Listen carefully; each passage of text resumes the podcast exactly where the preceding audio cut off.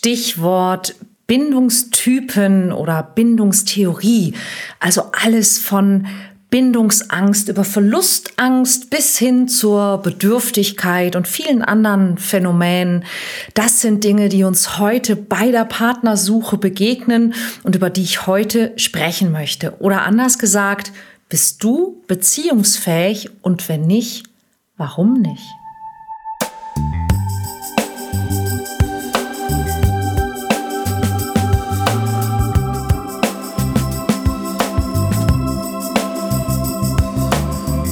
Mission Liebe. Der Podcast für Singles, die es nicht bleiben wollen. Von und mit Deutschlands Nummer 1 Love Coach und Expertin für Partnerschaftspotenzialentfaltung, Nina Deißler. Hallo und herzlich willkommen zu einer neuen Folge vom Mission Liebe Podcast. Und falls du mich noch nicht kennst, ich bin Nina Deißler. Ich bin seit über 20 Jahren Beziehungscoach und Mentor für Singles auf Partnersuche. Ich habe bereits mit über 10.000 Menschen gearbeitet, 14 Bücher geschrieben und war einige Jahre lang Beziehungsexpertin, zum Beispiel beim Sat1 Frühstücksfernsehen und beim NDR Fernsehen. Und falls du diesen Podcast noch nicht abonniert hast, dann hol das direkt nach, denn ich habe noch fast 300 weitere Folgen für dich zu allen Themen rund um Liebe, Beziehung, Partnersuche, Flirten, Dating, Selbstwert und vieles, vieles mehr. Und auch nächste Woche gibt's wieder eine brandneue, frische Folge, die dich interessieren dürfte. Aber erstmal zum heutigen Thema, nämlich ein sehr spannendes und viel diskutiertes Thema, das Thema Bindungstypen, beziehungsweise eben welcher Bindungstyp bin ich? Was ist das mit dieser Bindungstheorie? Wie entsteht Bindungsangst? Ist Bindungsangst und Verlustangst dasselbe oder worum geht's da eigentlich? Fangen wir mal mit den Fakten an. Also, es gibt zwei Psychologen, die mit diesem Thema immer wieder genannt werden. Das eine ist John Bowlby und das andere ist Marie Ainsworth.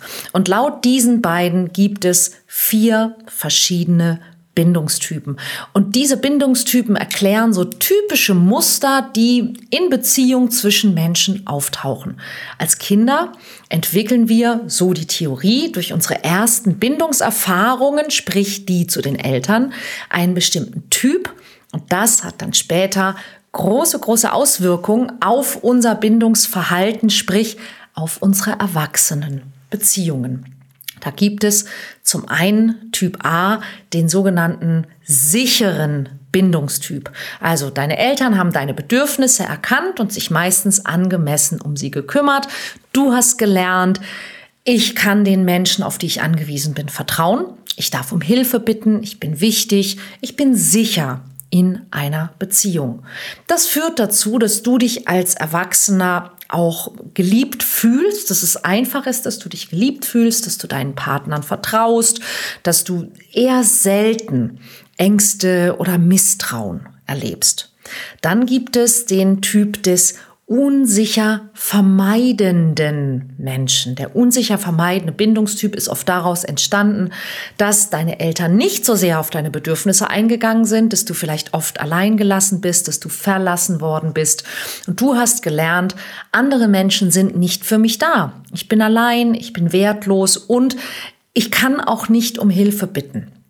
Als Erwachsener vermeidest du daher Nähe. Du willst nicht, dass dir jemand zu nahe kommt, denn für dich heißt, je weniger Bindung ich zu jemandem habe, desto weniger Schmerzrisiko habe ich. wer sich nicht bindet, wird auch nicht verlassen, wird auch nicht enttäuscht. Deshalb unsicher vermeidend.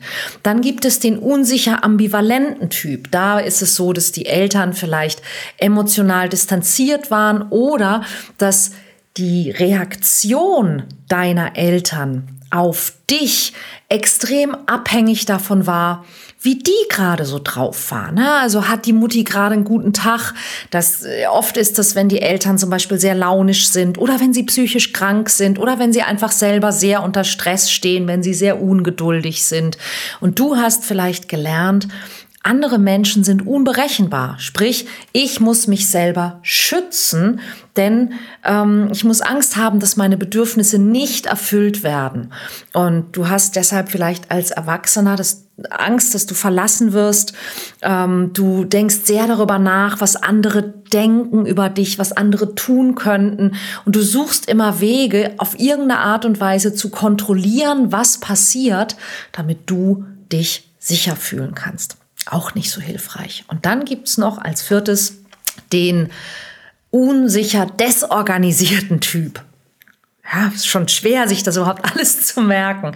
Das ist, äh, sind häufig Menschen, wenn die zum Beispiel emotionalen Missbrauch erlebt haben, Traumata erlebt haben, wenn die ähm, oft Angst vor ihren Eltern hatten. Sprich, wenn also das Elternhaus äh, gewalttätig war oder wenn da jemand ein Choleriker war. Also das muss nicht immer Riesendrama sein, aber wenn es eben unsicher für dich war, dann kann es dazu kommen, dass du lernst, ich muss es anderen recht machen, es ist normal, dass ich benutzt werde. Es ist egal, wie ich mich fühle. Ich bin wertlos. Auf mich achtet eh niemand. Und ähm, das sind Menschen, die sich selten sicher fühlen und die zum Beispiel auch schnell aggressiv werden oder die zum Beispiel auch zwar eine große Sehnsucht nach Nähe haben, aber ihre Beziehungen sabotieren. So, soweit zu den vier Theorien.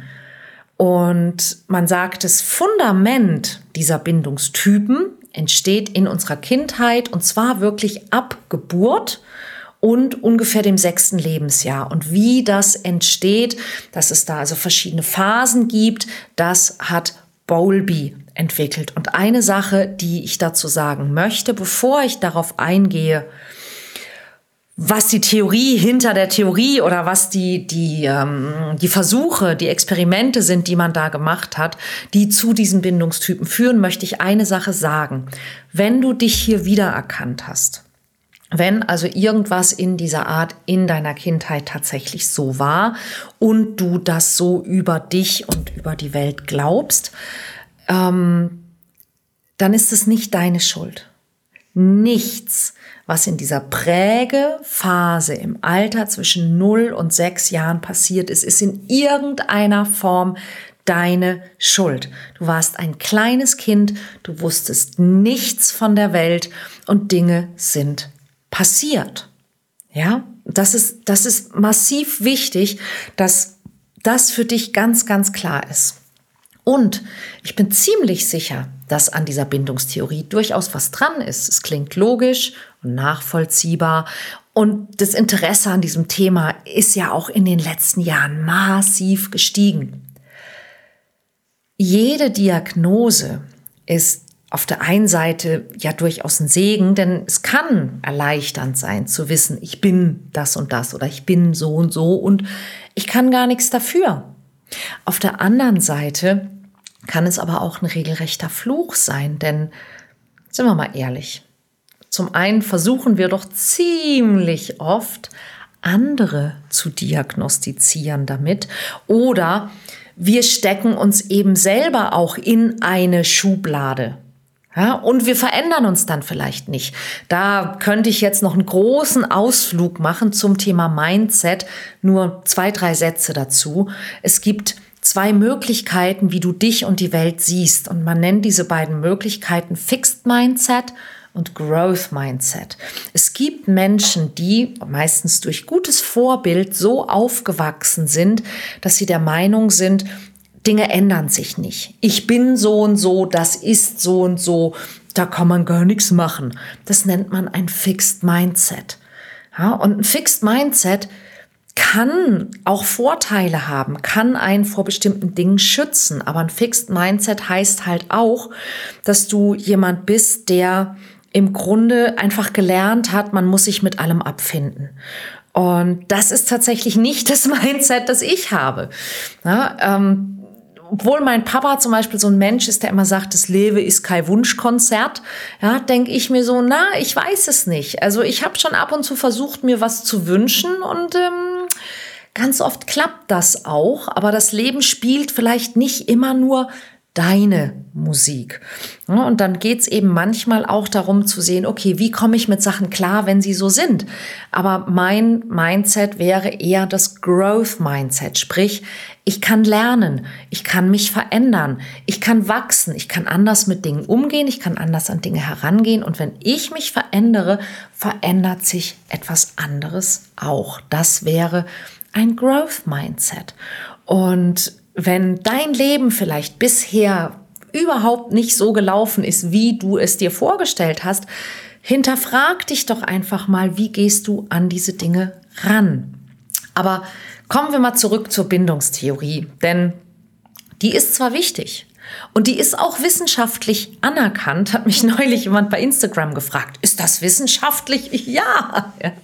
Aber es ist eben auch nur eine Theorie und ich möchte dir deshalb einmal sagen, wie die zustande kam und wie diese Bindungstypen zustande kamen. Denn die Bindungstheorie, wie gesagt, wurde entwickelt von einem Psychologen namens John Bowlby. Und er nennt es ein emotionales Band zwischen Eltern und Kindern. Und dieses Band sorgt im Idealfall für Schutz und Sicherheit beim abhängigen Kind durch eine stabile Bindung zur Bezugsperson, zu den Eltern, was eben in seiner Welt eine sehr starke Bedeutung in der kindlichen Entwicklung hat. Er sagt, eine sichere Bindung ist von großer Bedeutung für die Entwicklung, für die Sicherheit des Kindes. Und da bin ich total seiner Meinung.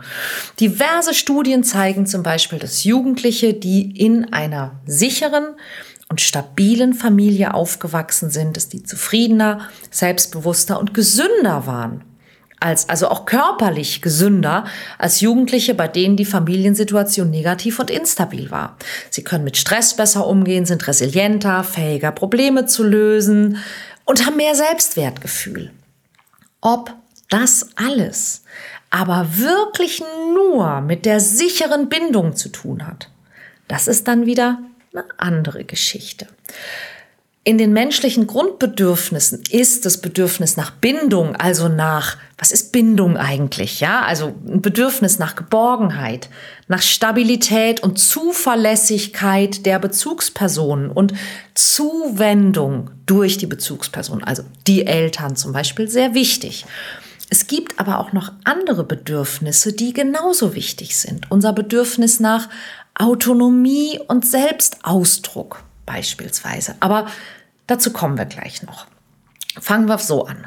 Die Grundlage der Bindungstypen, die ich genannt habe, diese vier, ist der sogenannte Strange Situation Test. Und der wurde wiederum von der Psychologin Mary Ainsworth entwickelt und bestätigt die Theorie von Bowlby. Und was sie gemacht hat, ist, sie hat ähm, das Verhalten von 12 bis 18 Monate alten Kleinkindern in einer fremden Umgebung beobachtet. Und da sind eben diese vier Bindungstypen bei ihr rausgekommen, nämlich also A, beziehungsweise sie nennt es den B-Typ tatsächlich, den Bindungstyp, also die sichere Bindung. Was ist passiert? Das Kind hat eine große Zuversicht, ist sicher, dass die Bindungsperson zur Verfügung steht und Gefahr beiseite räumt. Es ist also ein großes Urvertrauen da. Die Bindung entsteht durch ein klares, nachvollziehbares und verlässliches Verhalten der Bindungsperson gegenüber dem Kind. Das Kind lernt also, dass dass dieses Elternteil, diese Bindungsperson verlässlich ist. Sie lernt die Person einzuschätzen. Es wird Sicherheit vermittelt und in einer fremden und überfordernden Situation, das ist der Test, wenn die Bindungsperson nicht anwesend ist, wird das sicher gebundene Kind wahrscheinlich weinen. Es wird Gefühle zeigen, aber wenn die Bindungsperson auftaucht, wird das Kind Trost annehmen und wird die Bindungsperson freudig begrüßen. Mama, da bist du ja endlich wieder. Und wird sich trösten lassen. Und das ist dann sozusagen der, der Hinweis, aha, dieses Kind ist dieser B-Typ, sichere Bindung. Der A-Typ, unsicher, vermeidender Bindungstyp, ist, wenn das Kind ähm, sich wenn die Person den Raum verlässt, erstmal komplett unbeeindruckt zeigt. Das Kind wirkt nicht traurig, ängstlich, aber auch nicht ärgerlich, nicht wütend, sondern vollkommen unbeeindruckt. Das Kind beschäftigt sich vielleicht weiterhin mit seinem Spielzeug, wahrscheinlich als Stresskompensation, denn man hat herausgefunden, man hat in diesem Versuch Speichelproben der Kinder entnommen. Man hat festgestellt, dass bei diesen Kindern ein sehr hoher Anteil Stresshormon im Speichel war, aber das Kind quasi diesen Stress schon im Alter von 12 bis 18 Monaten überhaupt nicht gezeigt hat. Das Kind hat also seine eigenen Gefühle und den Stress nach außen überhaupt nicht mitgeteilt. Bei Rückkehr der Bindungsperson ignorieren die Kinder die Bindungsperson und wenden sich sogar eher einer fremden Person zu. Und der Grund, den man annimmt, ist, dass die Kinder von ihrer Bindungsperson im, im bisherigen Leben häufig Zurückweisung und wenig ähm, Konstanz, äh, konstantes Verhalten gelernt haben und deshalb diese Beziehungsvermeidung machen. Ja, ich kriege von dir eh nicht, was ich will, dann rutsch mir doch den Buckel runter. Wir reden, wie gesagt, von Kindern, die zwischen einem und anderthalb Jahren alt sind. Der dritte Typ, dieser unsicher ambivalente Typ, der ist so, dass die Kinder ähm, in fremden Situationen sehr, sehr ängstlich sind und sich sehr an die Bindungsperson klammern. Trennung, wenn also die Mutter oder der Vater den Raum verlässt, belasten diese Kinder extrem. Es kommt also schon vor einer Trennungs Situation zu ganz, ganz starken Verlustängsten. Also die Kinder klammern, sie haben Angst vor fremden Menschen, also auch wenn jemand anders reinkommt, nichts. Das Kind klammert sich an die Bindungsperson, ist kaum möglich, eigene Erfahrungen zu machen, hat keine Neugier, will nur bei der Mutter oder eben der Bindungsperson sein. Und dann ähm, sagt man, es ist häufig so, dass also diese Kinder ein sehr ambivalentes Verhalten von der Bindungsperson erlebt haben, nämlich ein Wechsel zwischen sehr starker Nähe und sehr starker Abweisung. Und die Kinder reagieren in diesem Versuch bei der Rückkehr der Bindungsperson dann ebenfalls ambivalent, nämlich entweder Mama endlich, Klammer, oder sogar genau im Gegenteil aggressiv und abweisend, aber völlig unberechenbar, weil sie genau das eben auch vorher erlebt haben. Der vierte Typ, dieses desorganisierte, desorganisierte Bindung, ähm, die zeigen eben ähm, selber auch dieses Verhalten. Also sie zeigen unerwartete Verhaltensweisen, die sich kaum zuordnen lassen. Zum Beispiel erstarrte Gesichtsausdrücke, unvollendete Bewegungen, ähm, plötzliches Hinfallen lassen, im Kreis drehen, also ähm, totale Durchdrehgeschichten, die nicht nicht einordnbar sind. Und sehr häufig ist es so, dass diese Kinder die Beziehung zur Bindungsperson als bedrohlich erleben. Wenn zum Beispiel die Bindungsperson schwere Depressionen hatte, unverarbeitete Traumata, schwerwiegende psychische Erkrankungen, unverarbeitete Konflikte, Suchterkrankungen und so weiter, dann ähm, sind die eben häufig selber auch nicht einschätzbar und das Verhalten geht in die Welt des Kindes. Das heißt, das Kind findet keine Erklärung und kann daher keine sichere Bindung aufbauen, ähm, weil eben auch die Grundbedürfnisse, zum Beispiel das Bedürfnis nach Bindung, nach Geborgenheit, nicht befriedigt werden von der Bindungsperson.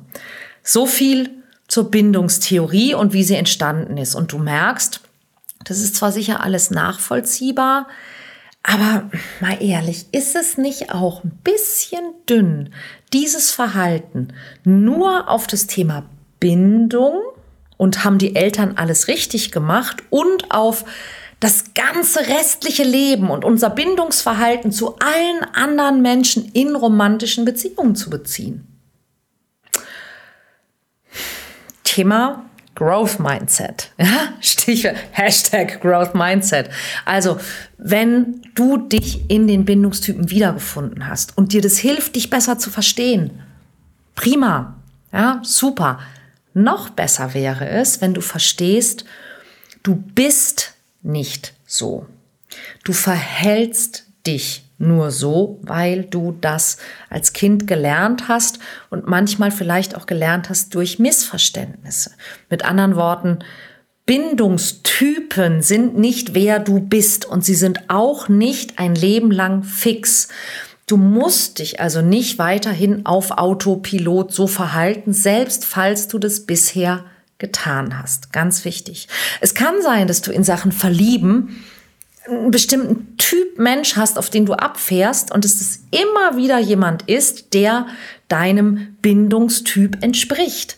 Besonders gerne zum Beispiel finden die Unsicheren die Vermeidenden. Hat auch Gründe, ja. Und es kann sein, dass du dich auch zum Beispiel mit unterschiedlichen Menschen in unterschiedlichen Mustern wiederfindest. Und wenn du dir über deine eigenen Muster bewusst wirst, dann ist es der erste Schritt zu einer positiven Veränderung.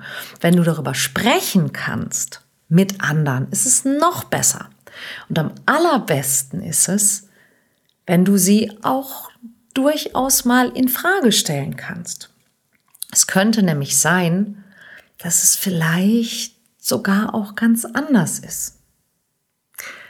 Eine Sache ist mit Sicherheit richtig ja, und wahrscheinlich auch für jeden nachvollziehbar wie wir Liebe und Beziehung in unserer Kindheit erlebt haben, gelernt haben, vorgelebt bekommen haben, was wir da so empfunden haben, wie unsere Eltern zu uns waren, miteinander waren, darüber habe ich ja auch schon Folgen gemacht. Das formt und prägt und beeinflusst unsere instinktiven Bedürfnisse und Ängste, wenn es um Liebe und Beziehung auch im Erwachsenenalter und damit auch in romantischen Liebesbeziehungen geht. Ganz klar. Wir lernen, wie die Dinge funktionieren durch Abschauen von den Großen. Ja, wir lernen so laufen, wir lernen so sprechen, wir lernen essen mit Messer und Gabel. Wir lernen all die Sachen, die wir können und vor allen Dingen auch, wie man sich verhält durch Abschauen von den Großen auch wie man sich verhalten soll und kann in verschiedenen Situationen. Wenn zum Beispiel bei dir zu Hause im Konfliktfall immer gleich rumgebrüllt wurde, dann lernst du entweder zu erwarten, dass in einem Konfliktfall gebrüllt wird und du hast Angst vor Konflikten oder du brüllst selbst anstatt den Konflikt zu besprechen und zu lösen. Wenn du gelernt hast, dass äh, wenn man jemanden lieb hat, dann muss man alles machen, was die oder der will, dann wirst du wahrscheinlich zu Recht Angst vor Bindung und Commitment haben, weil du willst nicht dein ganzes Leben lang immer machen müssen, was jemand anders will. Das macht doch total Sinn, oder? Es stimmt aber eben nicht immer alles so ganz. Ja, nur weil dein Vater immer gebrüllt hat, heißt es nicht, dass jeder Mann immer brüllt, wenn er irgendwas nicht bekommt. Wie so ein Baby eigentlich, ne? Und, oder weil er immer geschwiegen hat, dann heißt es nicht, dass man das so machen soll als Mann oder dass alle Männer das machen. Oder äh, neulich wieder gehört, nur weil deine Mutter nie zufrieden war, heißt es nicht, dass du nicht gut genug bist. Und ich könnte bestimmt noch hundert weitere Beispiele aufzählen. In meinem Werde echt Coaching kommen nämlich solche Sachen wirklich immer wieder und wieder auf den Tisch, wo erwachsene Menschen ihr Leben lang solche Missverständnisse hatten, weil das für sie einfach normal war und sie dann irgendwann mit 35, 45, 55 merken, das ist gar nicht normal. Das war nur bei meinen Eltern so. Das ist gar nicht normal. Ja, es dauert halt eine Weile, bis man das wirklich merkt, weil die Dinge, die für dich in deiner Kindheit immer da waren, die immer so waren, so wie sich alle verhalten haben, das ist für dich normal und du kommst gar nicht darauf, das überhaupt in Frage zu stellen und dass das anders sein könnte. Manche Menschen zum Beispiel sehen sich ihr ganzes Leben lang nach mehr Bindung, mehr Intimität, mehr Nähe, weil ihnen das in der Kindheit besonders gefehlt hat. Und es muss gar nicht heißen, dass die Eltern schlechte Eltern waren. Ich erinnere mich zum Beispiel an einen Ex-Freund von mir. Wirkt ein wunderbarer, ganz, ganz lieber Mensch. Und, und der hat eine, eine ganz, ein ganz hohes Bedürfnis nach Bindung, nach Zuneigung, nach Sicherheit. Ähm, ich würde aber trotzdem nicht meinen, dass das ein, ein bindungsängstlicher Mensch ist, ja, sondern der hat einfach Eltern, die beide so gegen Ende vom Krieg geboren sind und die sind extrem zurückhaltend. Also wir haben die Eltern besucht und dann war das so, ja, hallo, schön, dass du mal wieder da bist. Ne? Also da gab es keine, keine große Intimität, keine Zärtlichkeit zwischen Eltern und Kindern. Und die Eltern haben trotzdem alles versucht, alles richtig zu machen, aber die konnten selber einander und ihren Kindern keine echte Nähe schenken. Und dadurch ist bei ihm selber ein großes Bedürfnis entstanden nach Nähe. Und verrückt ist, dass die Eltern selber dies nicht geben konnten, weil sie das selber nicht hatten. Und obwohl es bei ihnen quasi auch nicht der Fall war, haben die aber dieses Bedürfnis nicht, aber er hat es. Das heißt, da gibt's auch noch mal so eine Komponente, da muss es ein bisschen mehr geben als was haben die Eltern gemacht oder nicht gemacht. Und es gibt auch Menschen, die haben zum Beispiel das Bedürfnis nach mehr Raum, mehr Freiheit, mehr Individualität. Hm, das wäre dann vielleicht ich, weil genau diese Sachen in der Kindheit beständig beschnitten wurden. Aber nicht, weil die Eltern schlecht waren, sondern vielleicht, weil man viele Geschwister hatte, weil man kein eigenes Zimmer hatte, weil die Eltern überfordert waren, weil man selber schon sehr früh sehr viel Verantwortung übernehmen musste. Ja, so dass eben die, die persönliche Freiheit, was auch immer das für den Einzelnen heißt, am allerwichtigsten ist. Und wenn man vielleicht gelernt hat, dass diese Freiheit durch eine Beziehung zu einer anderen Person gefährdet sein könnte, zum Beispiel weil man nicht gelernt hat, dass man eigene Bedürfnisse haben darf, oder weil man nicht gelernt hat, dass man die sagen kann, dass man dann befürchtet, in einer Beziehung zu sein bedeutet, man muss es dem anderen recht machen.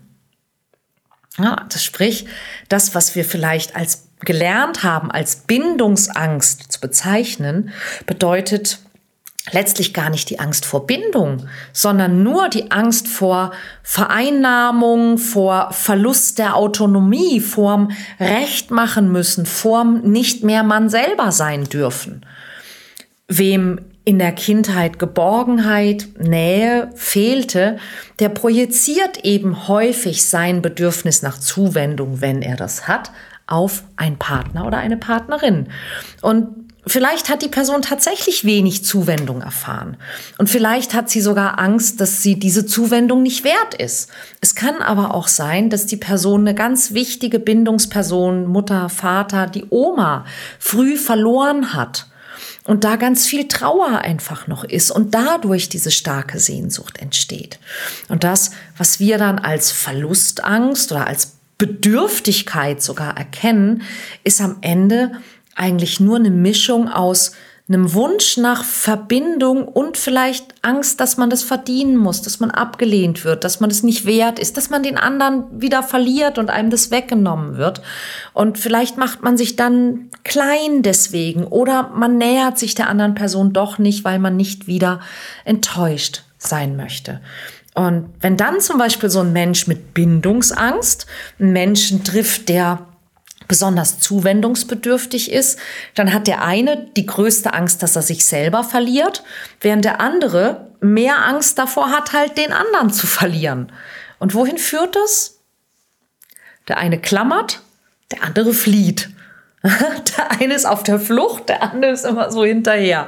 Und, und was dann passiert, ist was ganz Blödes, weil der, der eine, der eben die, die Nähe sucht, der empfindet das Bestreben des anderen nach, nach Raum, nach Individualität, nach Freiheit, nach Selbstbestimmung als Ablehnung, als, als Ausschluss, ja, bezieht es auf sich und denkt, das ist, weil ich nicht gut genug bin. Während der, der den Freiheitsdrang hat, vielleicht das Bemühen um Intimität, um Nähe des anderen als Vereinnahmung oder Bedürftigkeit, vielleicht manchmal sogar als übergriffiges Verhalten gegen die eigenen Bedürfnisse empfindet. Aber eigentlich sind alle diese Bedürfnisse doch total nachvollziehbar und im Grunde auch vollkommen normal. Ja, da ist nichts kaputt. Und deshalb denke ich, es wird vielleicht Zeit, dass wir diese ganzen Schubladen der Bindungstypen, der Bindungsangst, der Verlustangst, der Bedürftigkeit vielleicht nicht mehr so so leichtfertig benutzen. Denn eine Sache habe ich wirklich, wirklich gelernt. Ich habe in den letzten 25 Jahren über 20 Aus- und Weiterbildungen im Bereich Coaching, Veränderungsarbeit, Persönlichkeitsentwicklung, Psychologie gemacht. Und was ich gemerkt habe, ist, es gibt eine Riesenbremse bei uns Menschen. Und es ist dieses Gefühl, ich bin nicht okay, wie ich bin. Und ich denke manchmal, je mehr wir uns mit diesen Bindungstheorien und Typen und Ängsten und so weiter beschäftigen, umso mehr können wir auf die Idee kommen, und zwar jeder Einzelne, ich bin nicht okay, wie ich bin. Ja, und das ist es, was so viele Leute mir sagen, ich muss noch viel an mir arbeiten. Und das hat mich auch neulich wieder jemand im Common Kontakt Workshop gefragt. Findest du, dass es sinnvoll wäre, bevor man einen Partner sucht, erstmal an sich zu arbeiten?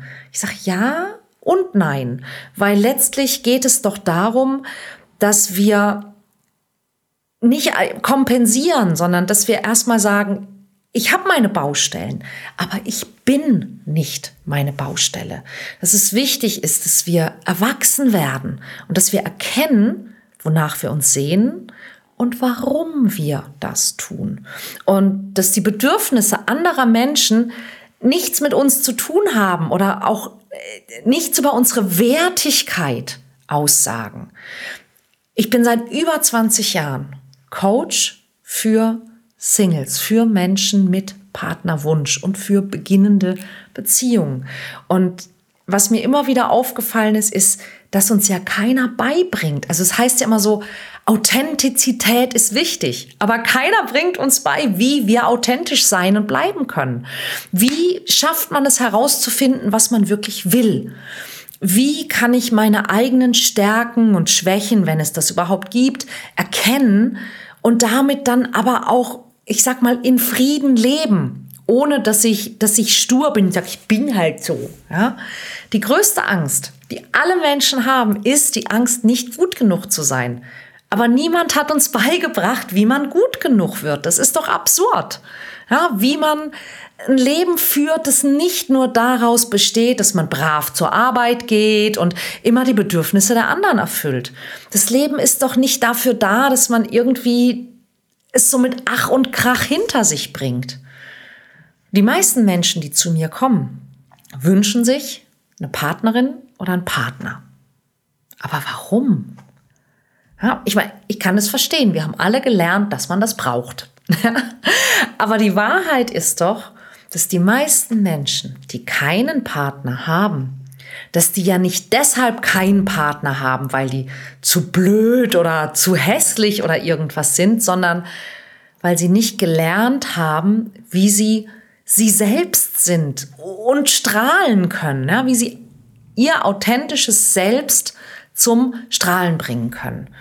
Authentisch und sozialverträglich dabei, ja, wie sie ihre Grundbedürfnisse nach Bindung und Autonomie balancieren können, zum Beispiel durch vernünftige und erwachsene Kommunikation. Ergibt es Sinn für dich? Dann äh, wird es dich vielleicht interessieren, dass ich genau deshalb ein Coaching-Programm entwickelt habe. Und dieses Coaching-Programm heißt nicht, wie du deinen Traumpartner anziehst oder wie du schnellstmöglich eine Freundin findest oder wie du unwiderstehlich wirst. Nee, dieses Coaching-Programm heißt ganz simpel werde echt.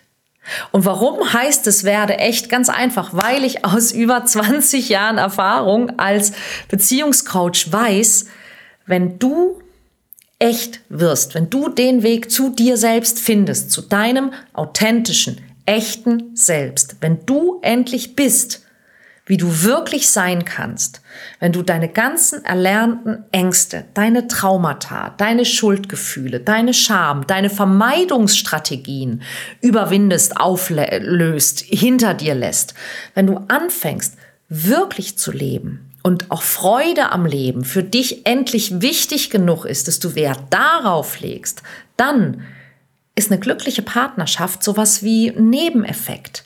Denn dann wirst du dieses ganze Theater mit Bindungsverhalten, Bindungsvermeiden oder Bindungstypen auch hinter dir lassen. Du wirst deiner Intuition folgen können. Du wirst erstmal Intuition haben. Du wirst selbstsicherer sein und du wirst dich selbst mit mehr Respekt behandeln und genau das auch von anderen erwarten und bekommen. Und wenn dich das interessiert, dann schau mal auf werde-echt.de, denn es gibt nur ein ganz kurzes Zeitfenster im Jahr, wo ich neue Teilnehmer in dieses Programm aufnehme, denn ich möchte mich in diesem Programm sehr gerne mit Coaching beschäftigen, damit Menschen kennenzulernen und sie weiterzubringen und nicht immer mit dem Onboarding von Menschen. Deshalb nehmen wir immer nur zu einem ganz begrenzten Zeitpunkt Teilnehmer auf. Melde dich jetzt an, lass dich auf die Warteliste setzen und werde informiert, wenn es losgeht und du teilnehmen kannst, denn dann wirst du feststellen, wo die eigentlichen Themen liegen und dass es viel, viel einfacher ist, als du vielleicht bisher gedacht hast. Dass es nämlich nicht darum geht, dass du noch ganz viel an dir arbeiten musst, weil du nicht gut genug bist, sondern dass es eher darum geht, rauszufinden, wie schön kann dieses Leben eigentlich sein? Wie viele gute Gefühle kann ich aushalten? Und wo kann ich von da, wo ich jetzt bin, hin? Wie geht's jetzt weiter? Und das wäre doch tatsächlich mal wirklich interessant, oder? Ich hoffe, wir sehen uns. Bis dann.